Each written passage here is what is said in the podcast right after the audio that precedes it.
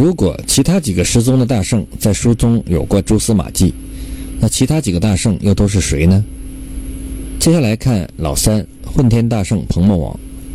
从名称看，鹏魔王和另一个妖魔直接紧密相连，而且特征十分相近，就是那狮驼城的大鹏金翅雕。除了名称，时间上也具有可能性。在第七十四回“长庚传报魔头狠，行者施为变化能”中，小钻风说大鹏在五百年前吃了这城国王及文武官僚，满城大小男女也尽被他吃了干净，因此上夺了他的江山。如今竟是些妖怪。大鹏来到狮驼国的时间，恰好是在孙悟空大闹天宫后被压的五百年前，这与齐大圣结义的时间连贯。大鹏在孙悟空上天做官后，和其他几个大圣同样是离开了花果山，后来自己来到了狮驼国称王。佛教中的大鹏是护法，大鹏最大的特点是善飞，号称云城万里鹏，它一拍翅膀就能飞出九万里。虽说比筋斗云的十万八千里短，但是大鹏轻轻拍打两下翅膀，就轻松赶上并捉住了孙悟空，并让孙悟空无法挣脱。大鹏魔王号称混天大圣，就说明他善于飞翔，能占据天空。这个与狮驼国的大鹏金翅雕完全一致。重要的是，狮驼国的大鹏还认识孙悟空。大鹏是如来的舅舅，但不是有血缘关系。如来佛祖在第七十七回“群魔七本性，一体拜真如”中说道：“万物有走兽、飞禽，走兽以麒麟为长，飞禽以凤凰为长。”那凤凰又得交合之气，欲生孔雀大鹏。孔雀出世之时罪恶，能吃人。四十五里路，把人一口吸之。我在雪山顶上修成丈六金身，早被他也把我吸下肚去。我欲从他便门而出，恐无真身，是我抛开他脊背，跨上灵山，欲伤他命。当被诸佛劝解。伤孔雀如伤我母，故此留他在灵山会上，封他做佛母孔雀大明王菩萨。大鹏与他是一母所生，故此有些清楚。孔雀可算作如来的母亲，大鹏又是孔雀的弟弟，所以大鹏是如来的舅舅。既然大鹏有这么高的身份和辈分，那又为何与孙悟空结拜，做妖魔称混天大圣？有什么确切的证据吗？这其实也是和大鹏的如来舅舅的身份来历有关。大鹏虽然名义上说是如来的舅舅，但其实和如来本没有什么关系，只是因为如来曾经说过以孔雀为佛母的话，大鹏被动地成为了如来的舅舅，没有什么实际的名分。大鹏虽然辈分高、本领强，但是他在西天没有什么职务和约束，比较自由。从他后来长期在狮驼国为妖看，很可能会遇到孙悟空。从而结拜兄弟。凡是魔王都是吃人的。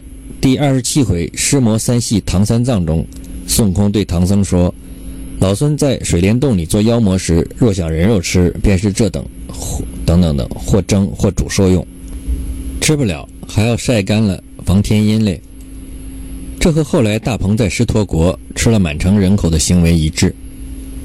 大鹏在七大圣解散后，离开了花果山和几个结拜兄弟。就没有选择回西天灵山，那里不是他的归属，他也不属于西天。做魔王更符合他的性情，他于是就去了狮驼国。狮驼国很大，与大鹏的志向符合。狮驼国东面是八百里狮驼岭，西面是比丘国。大鹏到了狮驼国狮驼城，吃了满城国王及文武百姓，同时他也十分擅长管理国家。做了狮驼国国王后。整个狮驼国依然是一个完整而有序的城邦。狮驼城的居民虽然都是妖怪，但分工细致明确，很不简单。四门有狼精把守，有老虎督管，有专门负责传递文书的鹿，有护卫城池的大蟒，有听令的苍狼，有做买卖的狡兔、野猪，和人间的国家一样，没有分别。在传统象征意义上，大鹏也常被比作有远大志向的人。唐僧取经结束后，他的通关文牒上有狮驼国的印鉴。狮驼国是作为一个正式的国度列入其中。这里是各路妖精们的总聚集地。狮驼岭同时也是个极其恐怖的地方。书中描写，只见骷髅若岭，骸骨如林，人头发洗成摘片，人皮肉烂作遗尘，人筋缠在树上，干焦晃亮如银，真的是尸山血海，果然是腥臭难闻。东边小妖将活人拿了剐肉，西下泼魔将人肉先煮先烹。若非美猴王如此英雄胆，第二个凡夫也进不得他门。大鹏公然吃了一国的人，而且是最大的妖精群体的首领。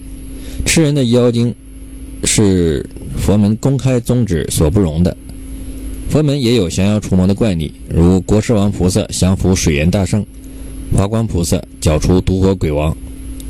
而五百年来，大鹏吃人无数，却没有人管。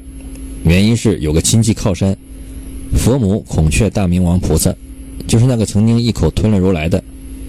而孔雀的后台是凤凰，更加厉害，并且大鹏和无数大小神仙都有结交，人脉神脉广泛。太白金星见取经队伍到达此地，还特地前来警告他们：前方妖精不仅厉害，而且背景深厚。说那妖精一封书到灵山，五百阿罗都来迎接。一支箭上天宫，十一个大妖个个相亲。四海龙曾与他为友，八洞仙常与他作会。十地阎君以兄弟相称，摄令城隍以宾朋相爱，是个关系网盘根错节、错综复杂的很特别的妖魔。单单是孔雀，就不但名义辈分高，影响力也很高，甚至法力无边的观音菩萨也愿意主动为其分忧。在第七十一回。行者假名降怪吼，观音现象伏妖王。写到观音的坐骑金毛吼下凡变成妖怪，抢走了朱子国王后金圣宫娘娘，让国王和王后离别了三年。原因就是朱子国王还是太子的时候，在一次狩猎过程中射伤了孔雀的两个孩子。佛母孔雀大明王碍于身份，不便于亲自出手。观音跨着吼同听此言。金毛吼便去朱子国为佛母孔雀大明王去报仇去了。表面上看，金毛吼是自己主动愿意去的，但实际上没有观音的许可，一个坐骑怎么会主动替人分忧，做与自己无关的事？孔雀名为佛母，但在西天也没有实际的位置。书中最后列举出的菩萨名称里面就没有孔雀大明王菩萨，但毕竟是佛母，观音并未怠慢。同样，自己也不好亲自出面，便派自己的坐骑下界办理此事，为佛母孔雀大明王报了仇恨，与佛母孔雀关系更加密切了。这位孔雀大明王不但法力高强，在佛学经典上也有高深造诣。在佛经中，以孔雀命名的经书不少，有《孔雀经》《孔雀真经》《大孔雀经》，并且总是和《金刚经》《观音经》。《楞严经》《法华经》等大经同时出现，《大孔雀经》也叫《佛母大孔雀明王经》，《孔雀经》则是对《佛母大孔雀明王经》的注释，并且曾经深得三世佛中过去佛燃灯古佛的支持。如来被孔雀吸入腹中后，从孔雀体内出来，遇伤贪命，被诸佛劝解，留他在灵山会上。封他做佛母孔雀大明王菩萨。如来封孔雀为菩萨，是被诸佛劝说才这么做的。诸佛中能够劝阻如来的，应该在如来之上，也就只有燃灯上古佛、药师琉璃光王佛一类。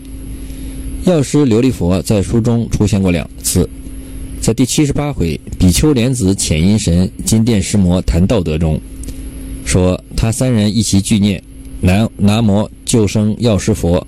南无救生药师佛，他第九十六回寇员外喜待高僧，唐长老不贪富贵。